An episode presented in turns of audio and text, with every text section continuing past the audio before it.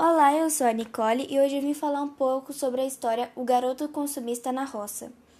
Bem, essa história fala sobre Tino, um garoto que estuda em um colégio particular, tem celular, roupa de grife, enfim, tudo de bom que uma criança poderia querer.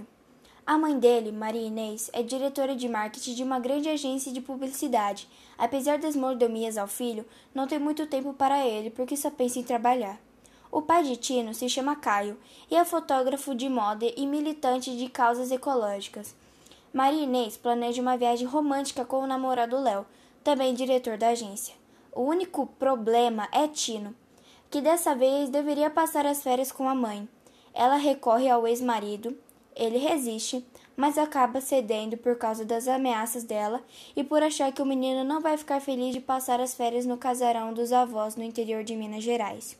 Sem opção, Tino prepara a mala com o que considera básico para a viagem ao fim do mundo. Roupas e acessórios chiques e de marca, jogos eletrônicos, livros, gibis, CD player. Ao chegar à cidade interiorana de Bom Jesus de Camanduá, o menino conhece os avós paternos, além de uma infinidade de tios e primos. Todos reparam no seu jeito de ser, de vestir-se. Dos tios, o único que se aproxima de Tino é Milton, que estuda oceanografia no Rio de Janeiro e também está no lugar passando as férias. Solidário ao sobrinho, ele lhe diz palavras de incentivo e o aconselha a dar mais valor à qualidade dos produtos do que às marcas. Apesar de tentar se entumar, Tino só consegue mesmo a simpatia da prima Emilene e uma aproximação com o primo Miguel, que, como ele, também gosta de ler. Mesmo a contragosto, Tina acaba vivendo muitas aventuras em meio à natureza. Certo dia, o pai resolve unir os sobrinhos para descerem de bote ao Rio das Onças.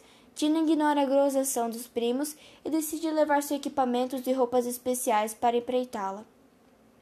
Ocorre um acidente e o bote naufraga ocasião em que seus petrechos se mostram bastante úteis e ajudam a todos, mas enturmando e aceito pelos primos. Tino aproveita o restante das férias e volta para sua casa no Rio, com a certeza de que vai sentir muitas saudades daquele bando de caipiras.